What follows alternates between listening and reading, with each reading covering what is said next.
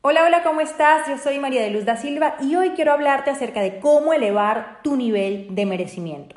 ¿Qué es el merecimiento? Bueno, el merecimiento es esa certeza interna que tienes de obtener algo en tu vida.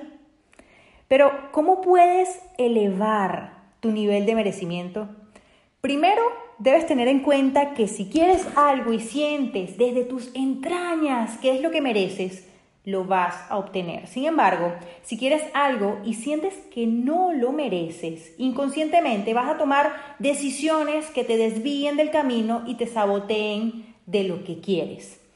Realmente el nivel de merecimiento se puede transmitir durante nuestra infancia. Por ejemplo, si eres amado durante esa etapa tan importante, vas a crecer con la decisión en ti y, y con esa convicción interna de que mereces ser amado, y eso se va a reflejar en tu autoestima, en tu comportamiento. Es decir, vas a sentir que mereces vivir en amor y respeto, y cualquier cosa que no esté en esa sintonía, tú de una lo descartas porque sabes y sientes esa convicción de que mereces el amor y el respeto de las demás personas y mereces que todo lo bueno llegue a tu vida. Todo eso también tiene mucho que ver con la infancia, pero tiene también que ver con experiencias del pasado, creencias limitantes. Ahora te pregunto, ¿tienes el nivel de merecimiento bajo?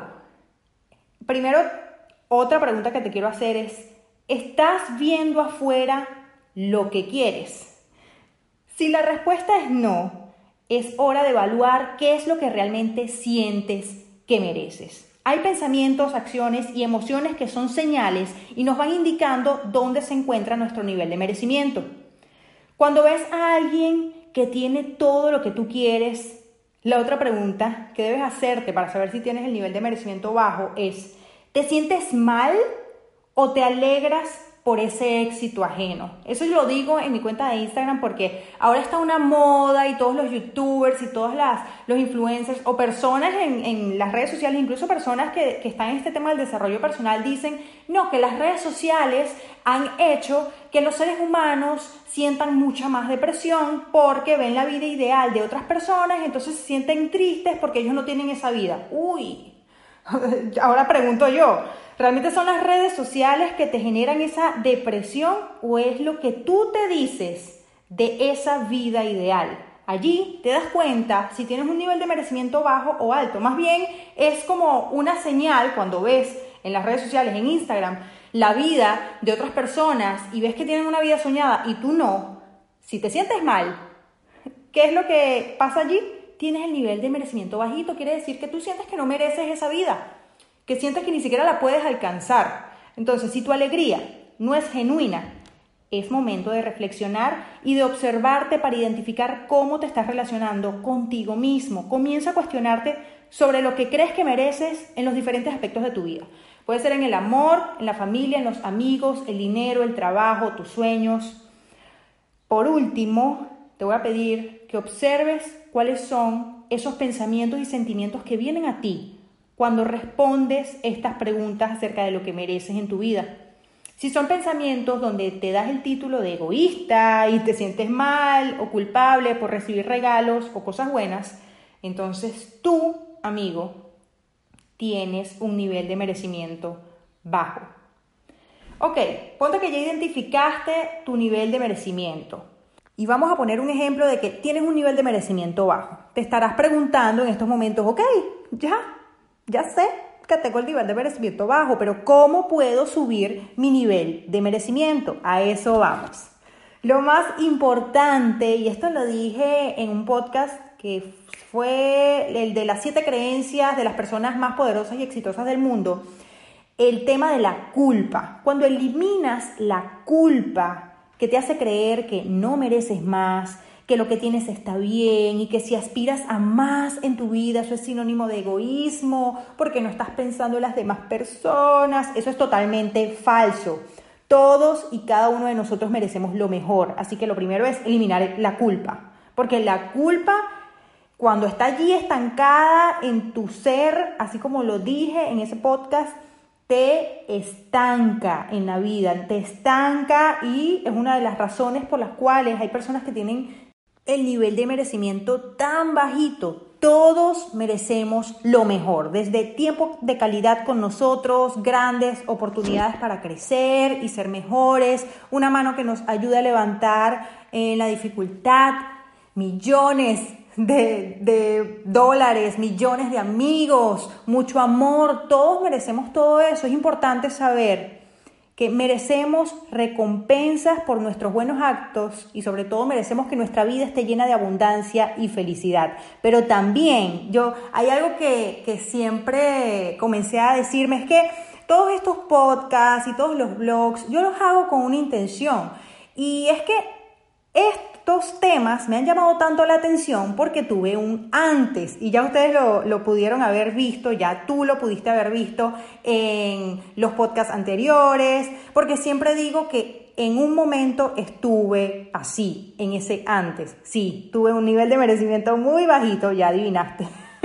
y una de las formas de comenzar a trabajar el nivel de merecimiento fue que comencé a decirme frases como merezco lo mejor Nada más y nada menos porque, porque soy hija de Dios. Bueno, es una frase que quizá tú no crees en Dios o no quiero hablar de religiones, pero esa frase a mí me empodera y me hace sentir esa fuerza interna y me hace sentir que merezco lo mejor simplemente por ser, simplemente por estar. Ya con esa creencia, así como lo dije en el podcast, cuando tienes una creencia, en el podcast pasado, cuando tienes una creencia potente, comienzan a suceder cosas increíbles en tu vida. Entonces, crea una frase, puede ser la misma frase de merezco lo mejor y ya, ¿no? Pero yo quise decirla así, merezco lo mejor nada más y nada menos porque soy hija de Dios. Si no conecta contigo esa frase, no importa, crea una que conecte contigo. Debes recordar, otra cosa que debes hacer es recordar tus recursos internos. Los recursos que ya sabes que tienes y que has utilizado en experiencias pasadas, tus habilidades, tus fortalezas y debes enfocarte en trabajar en ti cada día. Eso no es egoísmo porque mientras es como tener un carro y no hacerle mantenimiento. Y el carro es el que te lleva de un lugar a otro. Una de las cosas que hago y que hacen mis mentores, que hacen las personas que admiro, es que trabajan en ellos todos los días, porque si no trabajan en ellos todos los días, ¿cómo van a aportar cosas positivas al mundo?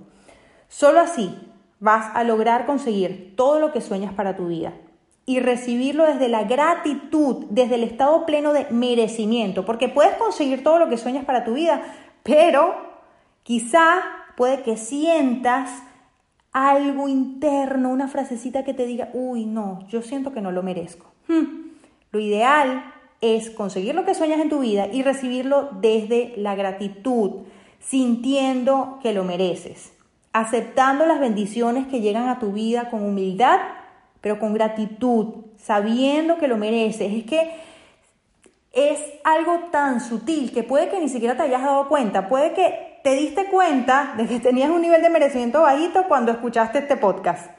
¿Y sabes qué es lo mejor de todo? Que no hay que elegir entre una cosa y otra. Podemos ser, lograr y tener tanto como creamos que somos capaces y merecedores. Hoy te quiero invitar a que te hagas las preguntas que te hice en este podcast. Evalúa esos pensamientos de merecimiento que tienes a diario. ¿Qué te dices? ¿Qué crees que mereces? Al responderlas con honestidad, vas a poder descubrir lo que yo llamo esas piedritas internas que no te han permitido obtener aquello que quieres. Me despido con la frase de Gustavo Cerati. Mereces lo que sueñas. Por acá, María de Luz da Silva de mariadeluzdasilva.com, coachingideal.com y en Instagram arroba María de Luz. Merezco que me sigas en las redes sociales y que compartas este podcast. Un abrazote.